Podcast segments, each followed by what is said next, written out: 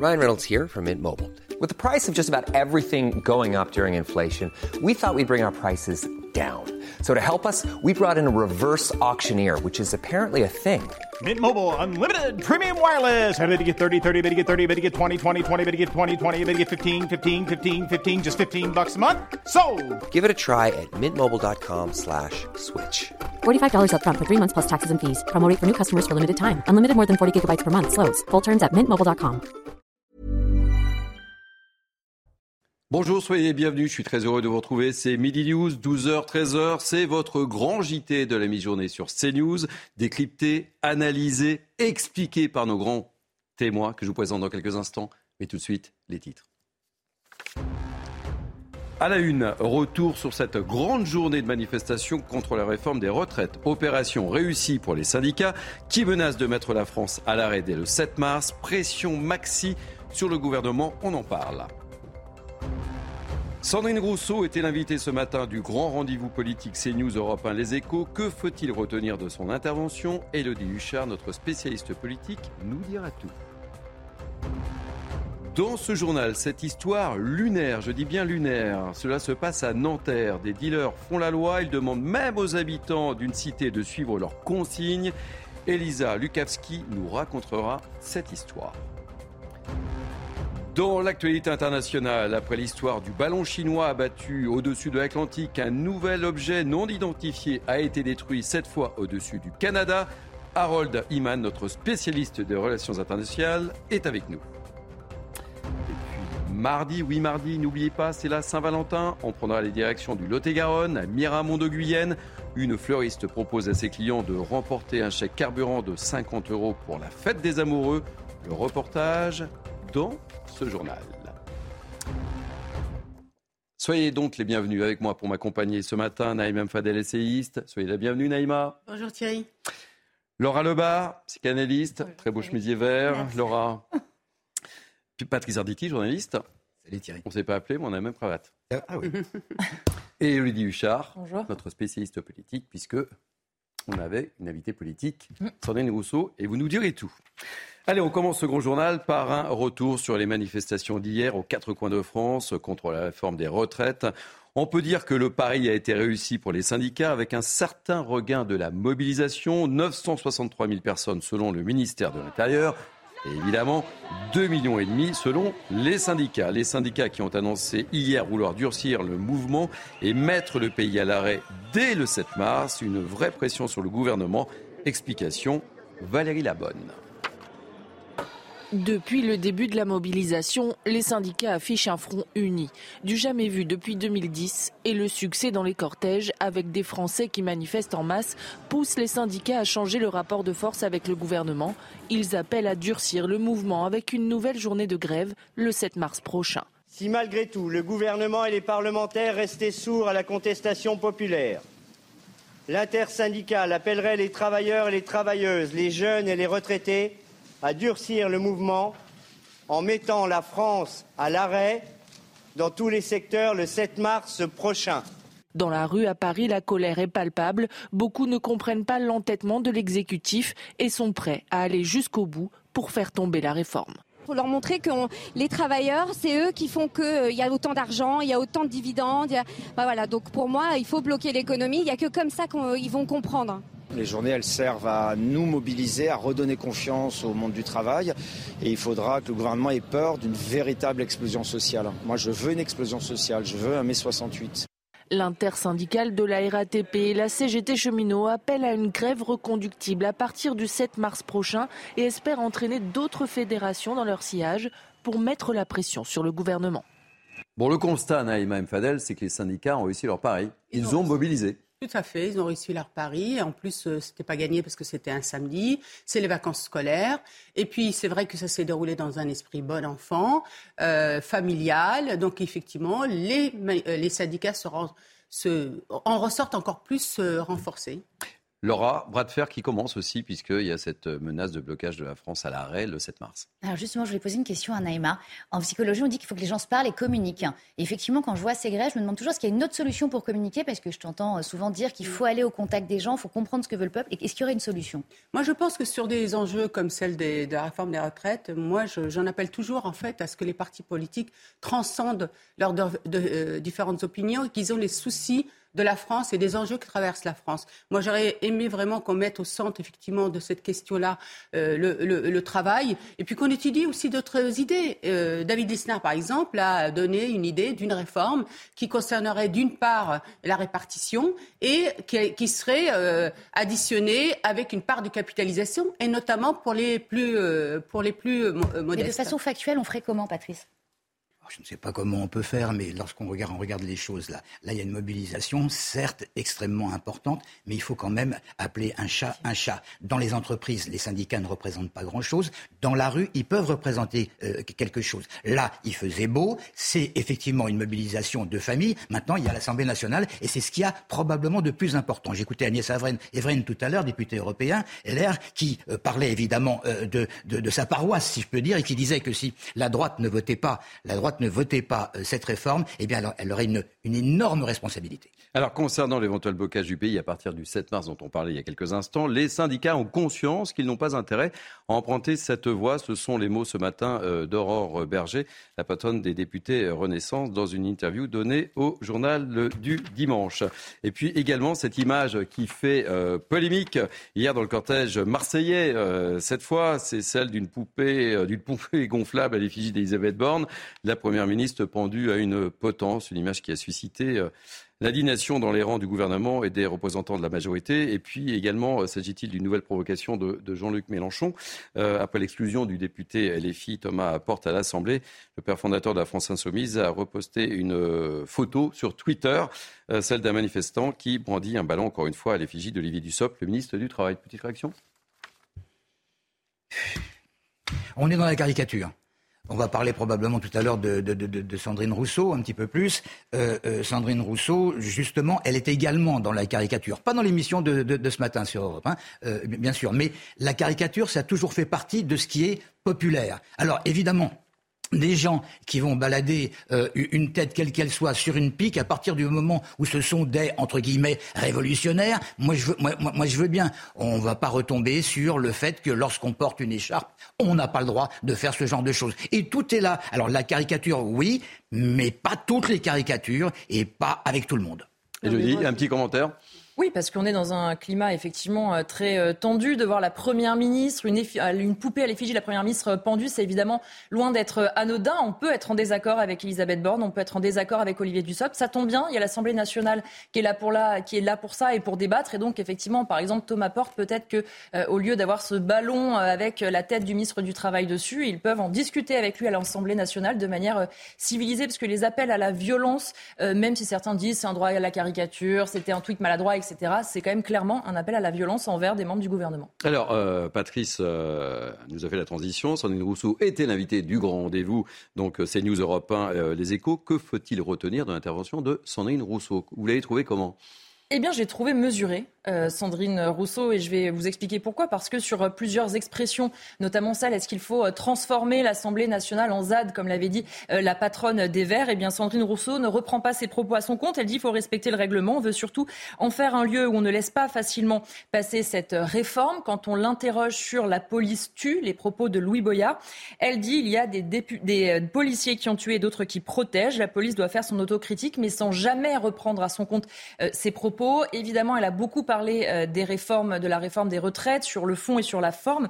Sur le fond, elle pense que cette réforme veut tout simplement interdire qu'on prenne notre retraite, y compris quand nos corps disent non, dit-elle, tout ça pour faire du fric. Elle défend le travail à l'Assemblée, expliquant que les députés font du fond, que l'obstruction euh, de la NUPS, c'est pour montrer qu'ils sont euh, déterminés. Et puis, elle s'est exprimée aussi sur les blocages. Selon elle, il faut une grève la plus large possible pour qu'on se rende compte que quand les salariés se mettent à l'arrêt, le pays ne fonctionne plus. Et puis, elle a été de nouveau envers le Rassemblement national. Elle maintient ses propos. C'est un parti fascisant, selon elle. Marine Le Pen, Mussolini, même culture politique. 42% des Français sont complices du fascisme. Et puis un mot, elle s'est exprimée sur le retour d'Adrien Quatennens à l'Assemblée nationale, sur les applaudissements d'un certain nombre de ses... Collègue. Elle était très émue. Elle dit il y avait une décision de le sortir du groupe pendant quatre mois. C'était le temps de la peine avec sursis. Le minimum, ça aurait été qu'il ne prenne pas la parole pendant quatre mois. C'est pas grand chose. Il n'en mourrait pas, mais c'est le respect qu'on doit aux victimes. Quatre mois, ce n'est pas la mort d'un héros, mais c'est le respect aux victimes qu'on leur doit. Et puis sur Jean-Luc Mélenchon, elle dit on n'instrumentalise pas un combat politique pendant une élection pour l'oublier ensuite. Patrick Sarditi.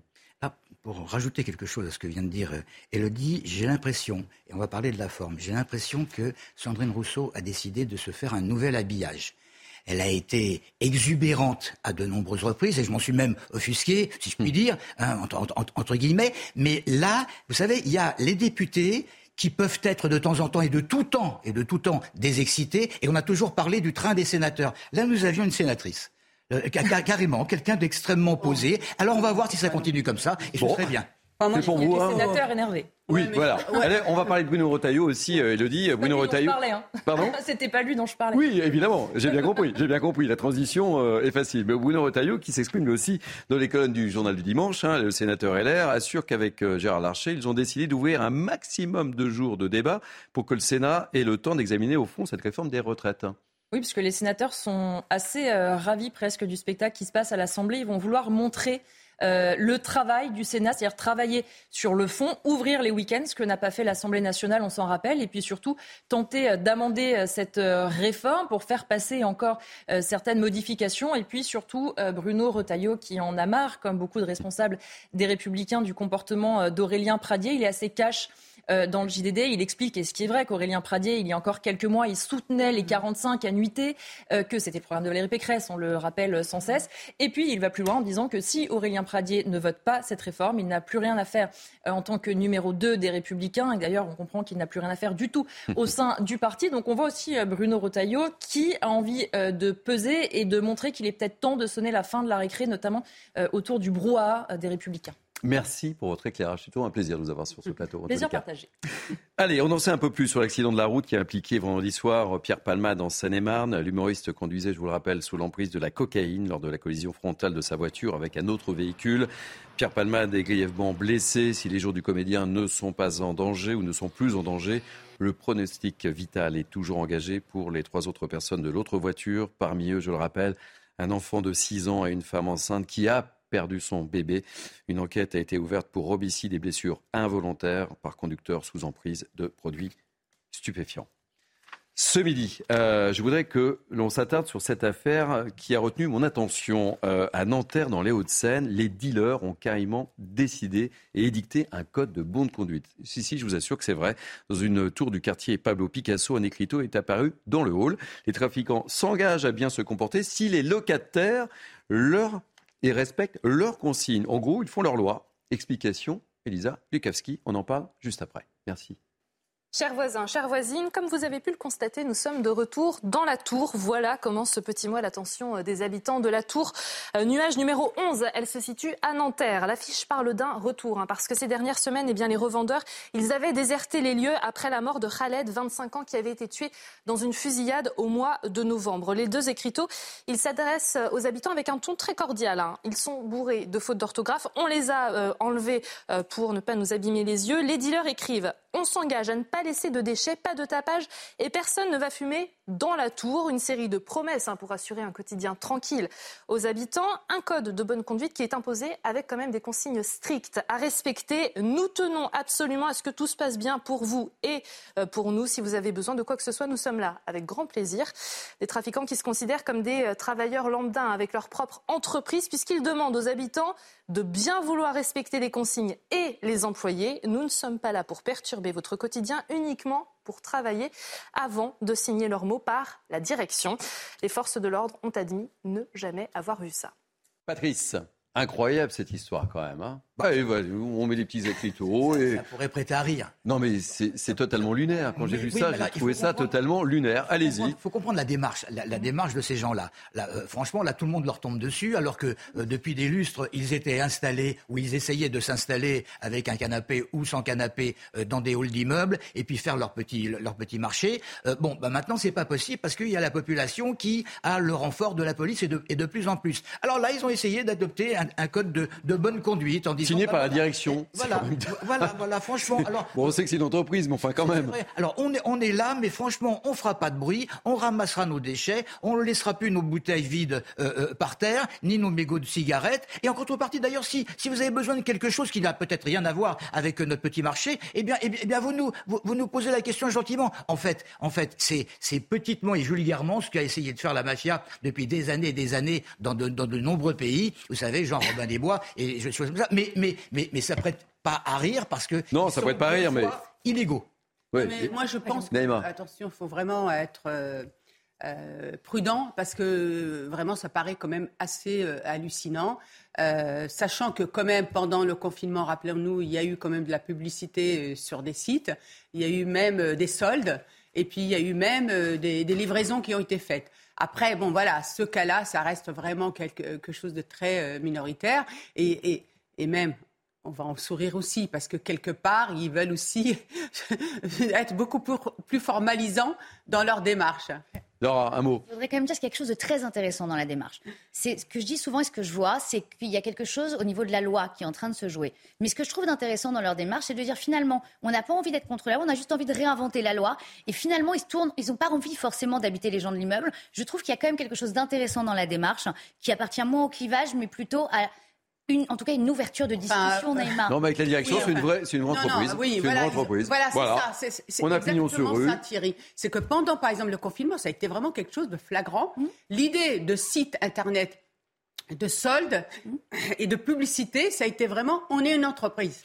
C'est lunaire. Effectivement. Mais je vais vous raconter une anecdote quand même. Moi, j'ai rencontré dernièrement des jeunes qui m'ont dit une chose euh, et qui m'ont dit, euh, vous savez, euh, Naïma, certains, en fait, sont entrepreneurs. Beaucoup. Et je lui dis, c'est-à-dire, mais ils sont entrepreneurs dans l'illégal. Je dis, ah ouais, ok. Allez, on enchaîne. Dans l'actualité internationale, après le fameux ballon espion chinois dont on a beaucoup parlé, mon cher Harold, euh, qui est abattu au-dessus de l'Atlantique. Alors là, maintenant, on va parler d'un nouvel objet non identifié qui a été détruit cette fois au-dessus du Canada, annonce du Premier ministre Julien Trudeau. Alors, vous êtes notre spécialiste des relations internationales des ballons et j'allais dire, j'allais dire, euh, des objets volants non identifiés. Oui, il s'agit de ça, hein, mais ça ne veut pas dire que ce sont des extraterrestres. Oh non.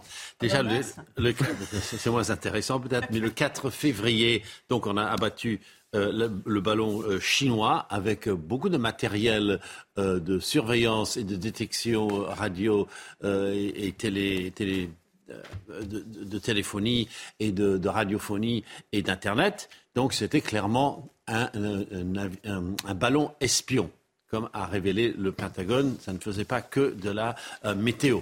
Et ensuite, euh, samedi, un ballon au-dessus euh, de l'Alaska abattu par l'aviation américaine. Et donc, hier, un peu plus tard, on a eu ce ballon au-dessus du Yukon, qui est la province qui jouxte l'Alaska, sur ordre de Justin euh, Trudeau. Et la défense aérienne est américano-canadienne. C'est euh, la défense aérienne de l'Amérique du Nord qui est conjointe. Donc, euh, que euh, s'est-il passé? On ne sait absolument rien de ces nouveaux ballons, euh, sauf qu'ils étaient beaucoup plus petits, ils volaient beaucoup, beaucoup plus bas. Et là, la Chine ne les a pas revendiqués, à la différence du premier gros ballon qu'ils ont prétendu, depuis Pékin, être un ballon météorologique tout à fait innocent, qui a été emporté par des vents complètement incontrôlables, alors qu'il était motorisé et qu'il avait des panneaux solaires pour son moteur. Donc euh, on, est devant quelque chose de nouveau qui aurait, selon euh, le général euh, Clermont, ses sources à lui qui nous a parlé ce matin, brouillé les commandes du pilote américain pendant un certain moment. Donc ce ne sont pas juste de grosses boules pleines d'hélium, il y a autre chose, mais on ne sait pas Bon, merci en tout cas de ces précisions. Et j'ai francisé euh, Justin Trudeau, que j'ai appelé Julien Trudeau, vous n'avez pas remarqué? Justin, c'est français. Oui, oui, mais enfin bon, voilà. Euh, allez, quelques mots de sport. Football. Euh, mauvaise série hein, pour le PSG. Je regarde Patrick Sarditi, défait à nouveau hier soir à Monaco, 3 buts à 1. C'est un PSG sous tension avant le match de la Ligue des Champions face au Bayern. D'accord, c'est sous, tension. Maintenant, euh, l'entraîneur euh, il a quand même dit un certain nombre de choses qui sont réelles. Il y a des joueurs qu'il a mis sur la pelouse et qui ne pouvaient jouer que 15 ou, 20 minutes. Il y, a, beaucoup de jeunes, il faut protéger les autres en fonction d'un match beaucoup plus important. Alors on ne va pas lui jeter la pierre. Il y a quand même une force euh, chez, le PSG et cette force-là, je crois qu'elle va de nouveau se manifester. Et puis euh, on, a vu en même temps, au moment où vous parliez, Marseille qui réalise une bonne opération sur la pelouse de Clermont avec un succès. Du but à zéro, l'OM euh, enchaîne un, deuxième succès euh, cette semaine et remonte au classement pour prendre la deuxième place à 5 points de Paris. Et puis à suivre, pour les fans de foot, un match chaud, Nantes-Lorient, derby de la Bretagne des Pays de la Loire, à 17h05 sur Canal+. Foot, je ne dirais pas pour qui suit. Euh, la Saint-Valentin approche. Peut-être que vous irez acheter des fleurs ce mardi. Je me tourne vers vous. Hein. Euh, je ne m'adresse pas à vous, Naïma, ni à Laura, mais peut-être euh, à notre ami euh, Patrice et Harold. Et si vous habitez le Lot-et-Garonne, nous avons rencontré là-bas une fleuriste qui organise comme chaque année une petite tombola pour les clients. Mais cette fois, le lot à gagner, eh bien, c'est pas un bijou. Inflation oblige. La fleuriste propose tout simplement de gagner un bon de 50 euros d'essence. Reportage de Jérôme Rampenou. Vive la Saint-Valentin. Un bouquet de fleurs, c'est l'incontournable de la Saint-Valentin. Dans cette boutique de Miramont de Guyenne, dans le Lot-et-Garonne, chaque année, Virginie Bordas organise aussi une petite tombola à la fin de la journée, avec un bijou à gagner. Mais cette année, elle a cherché un cadeau utile. Qu'est-ce qui peut faire plaisir à un client? Je me suis dit pourquoi pas un bon d'essence, tout simplement, euh, pour faire plaisir aux gens et pour leur faciliter un petit peu euh, le quotidien. Surtout à la campagne, parce qu'on fait quand même quelques kilomètres pour aller chercher son pain, nous, chaque matin. Euh, donc oui, c'est vraiment quelque chose qui est, je pense, aujourd'hui compliqué pour nous. Les clientes ont d'abord été surprises, mais reconnaissent que 50 euros d'essence, c'est bien aussi. Des bijoux, moi j'ai mon homme, il m'en offre, j'en ai pas besoin. Non, non, mais de l'essence, c'est bien. En ce moment, euh, l'essence, euh, c'est quelque chose qui, manque. Donc, euh, même pour la Saint-Valentin, ça peut, ça peut avoir du bon pour certaines personnes. La station-service a même offert un deuxième bon de 25 euros en soutien à l'initiative. Les gens, on les entend dire, on les a en comptoir, on le sait qu'il est cher le carburant. ça revient dix fois par jour, quoi. Mais bon, après, l'initiative qu'elle a eue, elle est très très bien. Le tirage au sort aura lieu en direct sur les réseaux sociaux à la fin de la journée à plein d'essence pour, la Saint-Valentin bah, Écoutez, moi, je, je, préférerais, je préférerais en tout cas le bijou parce que c'est double, double cadeau pour, pour, pour nous. Oui, le plein d'essence plus le bijou, vous les deux, vous. Alors, moi, je trouve ça génial, le bon d'essence. La question, c'est qu'est-ce qu'on en fait? Est-ce que c'est pour sortir avec sa nana ou est-ce que ça veut dire qu'on est moins à la maison en amoureux? Alors, attendez, euh, il va falloir qu'on pousse bah, l'investigation. Saint-Valentin, normalement, on reste à la maison, on n'a pas besoin d'essence. Ça dépend. Ah, ça dépend. Ça dépend. Si votre amoureux vous invite dans un restaurant, on ne sait jamais. Alors, j'avais une question aussi sur ce que tu as dit. Et pourquoi une fleur, une femme ne peut pas offrir de fleurs, finalement, les hommes Patrice Ça se fait. Ça se fait. Pas chez moi, mais ça se fait. Alors, vous voulez rajouter quelque chose ou pas bah, Oui, oui, oui. Bah, si Brel était là, il pourrait écrire euh, euh, Je vous ai apporté du super. Des bonbons. Que les fleurs, c'est périssable. Et, mais le super, c'est tellement cher. Euh, quant aux fleurs, c'est plus présentable. Magnifique. Magnifique. Allez, on va marquer une pause. On se retrouve euh, dans quelques instants après la pause publicitaire. On parlera évidemment de la Saint-Valentin à la fin de cette grande édition de la mi-journée. Allez, à tout à l'heure.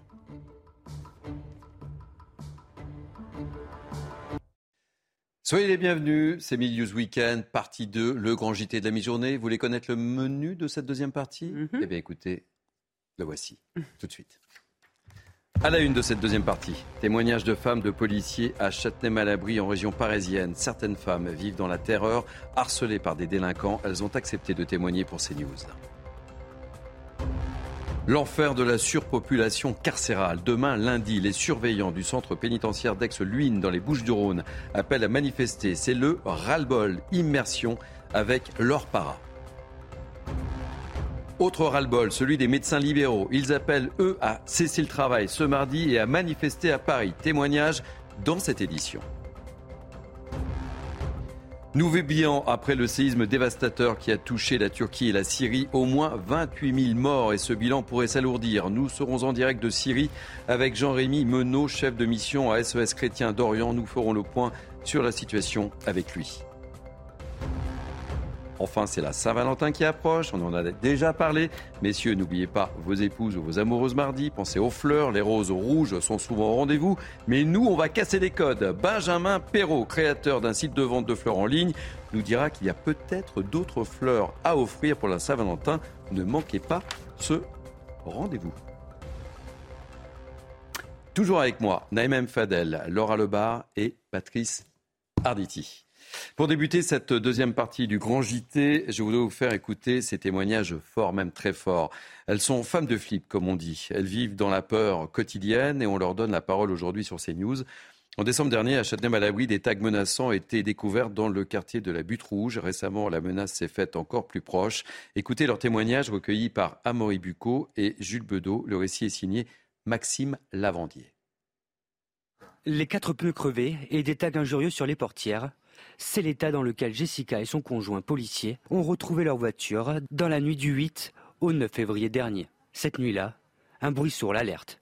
J'ai un instinct de, regarder par la fenêtre et j'ai vu deux silhouettes. On est complètement déboussolé, paniqué. Euh, c'est vrai qu'on sous le choc. C'est la troisième fois que Jessica reçoit de la visite mal intentionnée à son domicile. Depuis que son adresse, le prénom et nom de son mari, ainsi que celui de ses enfants, ont été divulgués.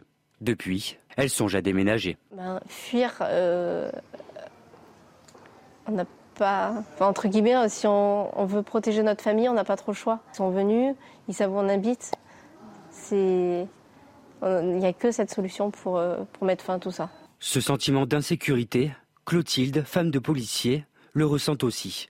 Après que son mari a contrôlé un dealer en décembre dernier, des jeunes auraient été aperçus près de son domicile elle aussi préfère déménager par peur de représailles. J'ai peur que les sanctions ne soient pas assez efficaces malheureusement et que euh, ça recommence juste derrière, voire même pire parce que ça les aura énervés.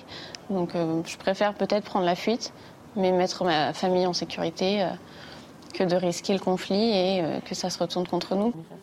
Cette peur a également une incidence sur la santé de ces jeunes femmes. Clotilde a déjà perdu 5 kilos et a développé une angoisse permanente.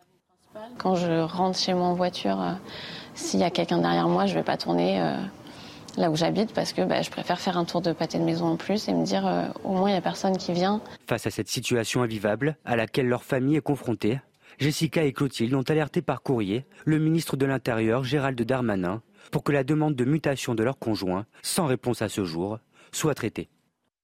Et tout de suite, pour réagir sur ce reportage, Michael Dequin, secrétaire départemental d'unité euh, SGP 92. Euh, Merci, Michael Dequin, euh, d'être en direct dans cette émission.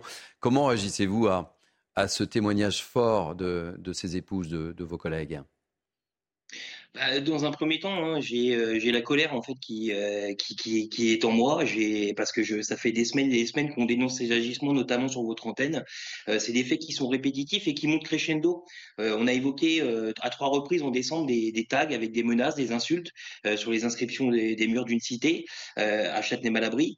Derrière, on a eu un collègue qui a eu reçu la visite d'individus qui ont fait une enquête de voisinage entre guillemets pour se renseigner sur le domicile précis d'un d'un fonctionnaire de police euh, de Châtenay-Malabry. Et là, on en arrive à des dégradations matérielles commises à l'intérieur d'une résidence où vit un fonctionnaire de police de Châtenay-Malabry. Alors la question que je me pose aujourd'hui, moi, c'est qu'attendent les cadres de la qu'attendent les cadres de la préfecture de police pour prendre des mesures de protection? Parce que nous avons des devoirs mais on a aussi des droits et celui de pouvoir travailler et d'évoluer en sécurité sans que notre famille, sans que euh, bah, ces fonctionnaires de police vivent avec la peur au ventre. C'est juste inadmissible. On nous demande d'agir sereinement au quotidien, d'avoir un sang-froid à toute épreuve. Comment aujourd'hui on peut concevoir que ces fonctionnaires de police partent le matin au travail avec l'idée que le domicile là où ils vivent, avec leur famille, est connu de, malfrats, euh, avec la possibilité que ces jeunes viennent faire ce qu'ils veulent au domicile des fonctionnaires de police. Mais dans quel monde on vit? J'ai envie de poser cette question, dans quel monde on vit? Merci beaucoup pour votre témoignage, Michael Dequin. Je rappelle que vous êtes secrétaire départemental d'unité SGP 92. Une réaction, euh, Laura Lebar et Naïma Mfadel, très rapidement. Une vraie réaction et surtout beaucoup de questions. Finalement, ce qu'on voit, c'est on a des femmes de policiers qui ont peur, on a des femmes tout court, des, citoyens qui ont peur. Et finalement, est-ce que c'est, j'ai pas l'impression que c'est un problème de loi fondamentalement. J'ai l'impression que c'est un problème d'application des lois et de moyens qu'on met. Donc on a, encore une fois, des citoyens qui veulent que la police agisse. Quand ils agissent, les femmes se retrouvent menacées. Euh, où est fondamentalement le problème? Est-ce que c'est dans la loi ou dans les moyens? Moi, je voudrais juste euh, partager euh, la colère de ce policier et rappeler que les policiers euh, ont pour mission de protéger les citoyens que nous sommes au péril de leur vie. Je voudrais aussi rappeler Magnanville, deux policiers qui ont été assassinés chez eux devant les yeux de leurs enfants. Je voudrais aussi dire combien aujourd'hui nous sommes en attente que nos gouvernants protègent notre police, qui nous protège et dont on a besoin. On ne peut pas laisser cette situation qui est inadmissible, inadmissible et scandaleuse. Je voulais que l'on évoque euh, également ce midi l'enfer de la surpopulation carcérale. J'en parlais dans les titres. Demain, lundi, les surveillants du centre pénitentiaire d'Aix-Luynes dans les Bouches-du-Rhône appellent à manifester. Ils dénoncent le manque de personnel, la détérioration des conditions de travail. Regardez le reportage de leur parrain. Centre pénitentiaire Ex-Luynes, sa capacité d'accueil 1402 détenus. Aujourd'hui, ils sont 1920. À cette surpopulation carcérale s'ajoute le manque de personnel. Trois agents pour 300 détenus selon le syndicat Force ouvrière pour qui la sécurité des surveillants ne peut pas être assurée correctement. Qui dit surpopulation pénale dit matelas au sol, dit euh, des personnes détenues euh, qui, qui avec cette proximité euh, de l'agressivité. C'est une tension qui, est palpable, on peut, on peut très vite euh, basculer dans des situations qui peuvent être dramatiques. Autre conséquence, deux évasions depuis la SAS, la structure d'accompagnement à la sortie. On demande un quatrième agent de nuit à la SAS parce que c'est là qu'il y a eu les deux évasions. Euh. Le syndicat attend toujours une réponse de la direction et dénonce un manque de considération. La plupart ne connaissent pas ce que c'est que, ce que, que la coursive. Euh, la coursive, c'est de 6h45 jusqu'à 19h tous les jours. Euh, des mouvements, des douches, euh, des altercations. Face à cette détérioration des conditions de travail, les agents appellent à un rassemblement ce lundi. Voulez réagir à ce reportage, Patrice Oui, parce que ça peut se comprendre. On parle de surpopulation depuis, depuis des lustres, de, manque de moyens. Là, il y a trois agents, je crois, trois agents surveillants pour surveiller entre 70 et, 80 détenus. Euh, tant qu'il n'y aura pas des moyens supplémentaires, et peut-être une révolution, puisque ces surveillants, je les ai entendus, demanderaient euh, à ne plus dépendre du ministère de la Justice, mais du ministère de l'Intérieur. Ça pourrait peut-être arranger les choses. Allez, autre grogne, euh, toujours au bord de la rupture avec la science maladie et le gouvernement. Les médecins libéraux euh, sont appelés à cesser le travail ce mardi et à manifester à Paris. Objectif, vous connaissez, hein, c'est réclamer des hausses de tarifs et s'opposer à une proposition de loi examinée au Sénat. Réaction du docteur euh, Moctavia Alicada, médecin généraliste et également, surtout, porte-parole du collectif Médecins pour demain. On l'écoute. Qu'est-ce que dit la loi RIST Elle dit que ces professions-là vont pouvoir recevoir les patients en accès direct et vont pouvoir prescrire. Il va y avoir des diagnostics qui ne seront pas faits et il va y avoir des conséquences graves sur la santé des gens parce que l'art médical, la compétence médicale, euh, c'est 10 à 15 ans d'études parce qu'il faut euh, avoir toutes les situations cliniques, c'est la sémiologie, c'est l'étude des maladies. Et ces professions-là ne font pas ces études-là. Ils font des études pour faire, euh, pour bah, écoutez, euh, exercer leurs compétences à eux. Et en fait, on ne peut pas transférer, c'est pas si simple que ça, on peut pas décider, s'improviser médecin. Laura Lebar, en tant que psychanalyste, vous souhaitiez réagir, évidemment. moi, je voudrais juste qu'on se rende compte de tout ce qu'on est en train de dire. On va essayer d'imaginer une famille, des parents et des enfants. Le gouvernement est censé nous protéger comme les parents protègent. Et là, ce qu'on voit, c'est des, dealers qui font la loi. On voit des femmes de policiers qui ont peur. On voit des médecins qui, qui nous soignent qui n'arrivent pas à être entendus. On voit des grèves sur les retraites. c'est à un moment donné, je vais être d'accord et avec Naïma et avec Patrice, qu'il faut que le gouvernement se réveille et qu'on mette les moyens pour ça. Allez, nouveau bilan humain après le séisme dévastateur qui a touché la Turquie, la Syrie euh, lundi. On en parle euh, depuis, euh, depuis lundi non-stop sur CNews évidemment. Un triste bilan qui s'établit ce dimanche à plus de 28 000 morts et qui, selon le chef de l'agence humanitaire de l'ONU, Martin Griffiths, va doubler ou plus même. Près de 26 millions d'habitants ont été touchés par le séisme, a expliqué euh, l'OMS hier. Avec nous, euh, Jean-Rémy euh, Menot, chef de mission à SOS Chrétien d'Orient. Soyez le, bienvenu, Jean-Rémy Menot. Vous êtes à Alep, en, Syrie. Je voulais absolument vous avoir pour qu'on fasse un point sur, sur la situation. On en est où, très précisément? Bah écoutez, la situation est toujours, euh, toujours très compliquée. Euh, l'aide internationale euh, a beaucoup de mal à arriver jusque dans les zones sinistrées. les derniers chiffres nous ont appris qu'il y avait 235 centres d'accueil qui ont ouvert rien qu'à Alep et les villes de Hama, de Latakia sont également touchées. Donc voilà, la population n'a plus accès à, à, son propre logement et doit se réfugier dans des centres dans lesquels l'aide a beaucoup de mal à arriver. Pardon? Ah, Il y a une petite coupure peut-être? Euh, la France a fait partir un, vol humanitaire euh, pour, euh, pour la Turquie ce matin avec 50 tonnes de, matériel, avec un hôpital de campagne qui va être installé. Comment se, passe l'aide en, Syrie où vous vous trouvez? En Syrie, l'aide internationale est très compliquée car la situation est ainsi. on n'a toujours pas reçu ou très peu d'aide de l'Occident. Il y a l'Italie qui a envoyé un avion hier à Beyrouth, donc on est confiant que les autres pays vont suivre. Mais, c'est maintenant, malheureusement, que l'aide doit arriver. Ce n'est pas dans deux, trois semaines, parce qu'il y a énormément de personnes qui ont besoin, des dizaines de milliers de personnes qui sont à la rue, des gens qui dorment sur les trottoirs, sous des bâches, alors qu'il fait moins de 0 degré la nuit. Donc c'est vraiment une situation dramatique et catastrophique. Merci beaucoup d'avoir accepté de, témoigner en direct depuis euh, Alep. Jean-Rémy Je rappelle que vous êtes chef de mission SOS Chrétien d'Orient. Euh, c'est un des événements les plus attendus aux États-Unis, le Super Bowl. Voilà, j'aime quand vous suivez. C'est ce soir, euh, la fameuse finale du championnat de football américain. Elle sera regardée par des dizaines de millions de téléspectateurs. La chanteuse Rihanna sera là. Il y aura aussi euh, Cocorico, le DJ Snake. Eh oui, on peut le dire. Euh, les chiffres de cette compétition, c'est avec Maureen Vidal. Des chiffres qui donnent le tournis. Pour assister cette année au Super Bowl, il faudra débourser entre 6 et 9 000 dollars pour un billet sans compter les reventes. Une somme qui ne fait pas peur à certains Américains.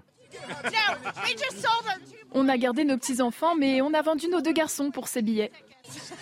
Le stade de l'université de Phoenix en Arizona peut accueillir jusqu'à 72 200 places assises.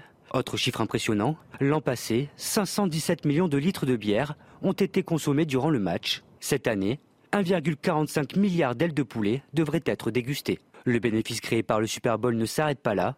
50,4 millions de personnes ont prévu de parier selon l'Association américaine du jeu, et cela suppose 61% de parieurs de plus que l'année dernière. Le fameux concert de la mi-temps sera assuré quant à lui par la femme d'affaires et chanteuse Rihanna. C'est le spectacle le plus regardé de l'année, et selon un sondage, 18,8 millions d'Américains ne devraient pas se rendre au travail le lendemain du match. Ouais, sur un chiffre de des mesures, c'est le moins qu'on puisse dire. Allez, pour terminer, euh, on va terminer avec la Saint-Valentin qui euh, approche. On en a parlé au cours de la première partie de, ce JT. Vous le savez, c'est mardi. C'est mardi, mais oui, il y a un match de foot. Bon, on continue, on en parlera, on va voir, vous verrez. Euh, vous allez sans doute offrir des fleurs euh, à vos conjoints, évidemment, euh, à votre épouse, votre amoureuse, enfin bref. souvent, on offre des roses qui sont des roses rouges, n'est-ce pas? Oui. Hein, souvent. eh bien, on va retrouver quelqu'un qui va nous dire qu'il a peut-être d'autres fleurs que des roses à offrir pour la Saint-Valentin. on va peut-être casser la tradition. Avec nous, je suis très très heureux d'accueillir Benjamin Perrault, qui est cofondateur de Monsieur Marguerite, qui est un site de vente de fleurs française en ligne. J'ai tout bon. C'est tout bon, c'est parfait. J'ajouterai, j'ajouterai euh, uniquement que c'est un fleuriste engagé. Ah. Et engagé, vous l'aurez compris, pour, une, pour, une, pour des fleurs qui impactent moins notre environnement, avec tout autant de bonheur pour celui qui les reçoit. Euh, et c'est euh, vraiment sur notre site, sur notre site internet, c'est très marqué. Alors, il y a une symbolique, hein, je, je l'évoquais avec euh, Naïma et Laura qui, qui, euh, qui m'accompagnent sur le plateau avec euh, la complicité de Patrice Arditi. On offre traditionnellement des roses rouges. C'est quoi la symbolique des fleurs pour la Saint-Valentin Expliquez-nous en deux mots avant que je vous interroge sur votre activité. Alors, je crois qu'en en préambule, je crois que le, le, la symbolique est, est, est très personnelle. On, on, peut leur faire dire ce qu'on veut. Ah. Euh, en tout faut pas se tromper de couleur. Hein. Faut pas se tromper de couleur. Il faut pas se tromper de couleur. Bon, la rose rouge est effectivement traditionnellement très utilisée. Bon, nous, nous, on aime bien faire les choses un peu différemment. Les roses, malheureusement, nos rosiers, vous le verrez dans vos jardins, ils sont, ils sont nus en ce moment. Et du coup, c'est pas du tout une fleur de saison. Et alors qu'on a des très très belles fleurs qui poussent pas très loin de chez nous, voilà, c'est magnifique renoncules. Et, euh, et du coup, on les utilise, nous, euh, comme, comme produit phare de, cette, de la Saint-Valentin. Et on le voit depuis quelques années, euh, ça séduit de plus en plus de monde. Alors, quelles sont les erreurs à ne pas commettre quand on offre des fleurs pour la Saint-Valentin? Il y a peut-être des erreurs. Quels sont les conseils que vous pouvez nous donner? On est ah euh, très attentif. Non, je crois que l'essentiel, c'est de faire plaisir. Et, l'attention, euh, l'attention est toujours, euh, est toujours extra, petit prix, moyen prix, pour ceux qui ont les, des plus gros budgets. Je crois que l'essentiel, c'est vraiment cette notion de, plaisir, d'énergie, de transmettre euh, des émotions. Et là, et là on, fait, on, fait peu de, on fait peu de bêtises. Après, il y en a qui sont plus à cheval, effectivement, sur les couleurs. Ah, la tradition euh, des fleurs roses, euh, des fleurs rouges, des fleurs blanches, euh, ce, sera, ce sera parfait. Ça serait quoi le, le bouquet idéal pour vous? Alors, le bouquet idéal, c'est très simple. Il suffit d'aller sur www.monsieurmarguerite. et ah, là, vous perdez pas le nord, vous. Hein vous, y, vous y trouvez les bouquets parfaits pour plusieurs raisons. Parce qu'ils sont d'abord très beaux. Euh, et qu'en plus de ça, ils ont fait de fleurs de saison, donc avec un impact environnemental 10 à 20 fois moins élevé qu'un bouquet, qu'un bouquet traditionnel. Et donc, et donc je crois que c'est là euh, l'essentiel, et c'est que, c'est que le bouquet parfait, c'est celui qui va plaire et qui va, et qui va susciter des émotions. On aime dire chez Monsieur Marguerite, on aime dire cultiver l'amour. Ben voilà, c'est un bouquet de fleurs, c'est fait pour, c'est là pour pour cultiver l'amour, pour créer ces relations, ces moments d'échange. Et, euh, et, je crois que tous les bouquets qu'on propose, des, moins de 30 euros euh, sont là pour, pour créer ce lien extra entre les gens, entre deux personnes qui s'aiment. Vous parliez tout à l'heure de couple, mais ça peut aussi juste euh, la Saint-Valentin est aussi, on le remarque de plus en plus, une fête des gens qu'on aime, qu'on soit, euh, soit en couple ou qu'on soit parent. Elles viennent d'où très rapidement Ça sera ma dernière question, Benjamin. Elles viennent d'où vos fleurs qui sont made in France et de quelle région? Elles viennent en ce moment, elles viennent du Var, un petit peu de Bretagne et du Var principalement, qui grâce au climat doux permet de, faire pousser des fleurs de façon non chauffée et non éclairée. Euh, à l'inverse de toutes les fleurs que vous aurez. Euh, que vous aurez. Donc, euh, donc c'est vraiment important. Le petit message que j'aimerais rajouter, si vous me le permettez, c'est juste pour ceux qui iraient dans, chez un fleuriste de quartier, demander si c'est une fleur de saison, demander d'où elles viennent, ces fleurs. Et puis pour ceux qui, qui vont acheter en ligne, parce qu'ils ne seront pas sur place, bah, il faut regarder, être bien attentif. Et puis, pour ceux qui en veulent n'avoir aucun doute, il y a Monsieur Marguerite. Eh bien, écoutez, on a appris plein de choses en tous les cas. Merci euh, beaucoup. C'est un plaisir de vous avoir, Benjamin Perrault. Je rappelle que vous êtes cofondateur de Monsieur Marguerite. Ça vous a donné des idées, Patrice? Oui, oui, oui, oui, mais enfin. Des fleurs de saison. Des fleurs de saison, mais. N'oubliez pas. C'est l'intention qui compte, mais il y a quand même des radins hein, qui vont acheter deux roses et qui vont mettre plein de feuillage. Oh là là là Mais c'est pas grave, c'est le geste qui compte. C'est le geste qui compte. Vraiment, ce qui est important, je pense, quand on, quand on reçoit des fleurs, on sait si la personne les a choisies pour nous faire plaisir ou parce qu'il devait. Et vraiment, le conseil que je donne, c'est de penser à la personne, qu'est-ce qui lui fait plaisir. Mm. Et puis, pour la petite histoire de la rose, parce que ça vient pas nulle part, la rose, ça vient des ronces. C'est une fleur qui, à la base, n'est pas une fleur. et des ronces sort la plus belle des choses, et c'est pour ça eh qu'on ben leur Eh bien, écoutez, voyez, on termine Midi News sur une note floral, poétique. Et Benjamin était formidable, on a appris plein de choses. Hein. Le mieux, c'est quand même euh, lorsque la Saint-Valentin, euh, c'est tous les jours. Hein. Oh là là. Oh Allez, merci euh, mille fois, merci Naïma, merci Laura, merci Patrice, merci pour votre fidélité à ce rendez-vous. merci à François Epp, à David Brunet, à Axel Thomas qui m'ont aidé à préparer ce grand journal. Merci aux équipes de la promotion, Jacques Sanchez, Barbara Delab, Lisa de Bernard. Merci aux équipes en régie, je vous amène des fleurs. vous pouvez revivre cette émission sur notre site cnews.fr. Tout de suite, c'est Enquête d'esprit avec Émeric Pourbet. Belle journée sur CNews. Et moi, je vous retrouve le week-end prochain avec des fleurs. N'oubliez pas, la Saint-Valentin. Imagine the softest sheets you've ever felt. Now imagine them getting even softer over time. That's what you'll feel with Bowl and Branch's organic cotton sheets. In a recent customer survey, 96% replied that Bowl and Branch sheets get softer with every wash. Start getting your best night's sleep in these sheets that get softer and softer for years to come. Try their sheets with a 30-night guarantee. Plus, get 15% off your first order at bowlandbranch.com. Code BUTTERY. Exclusions apply. See site for details.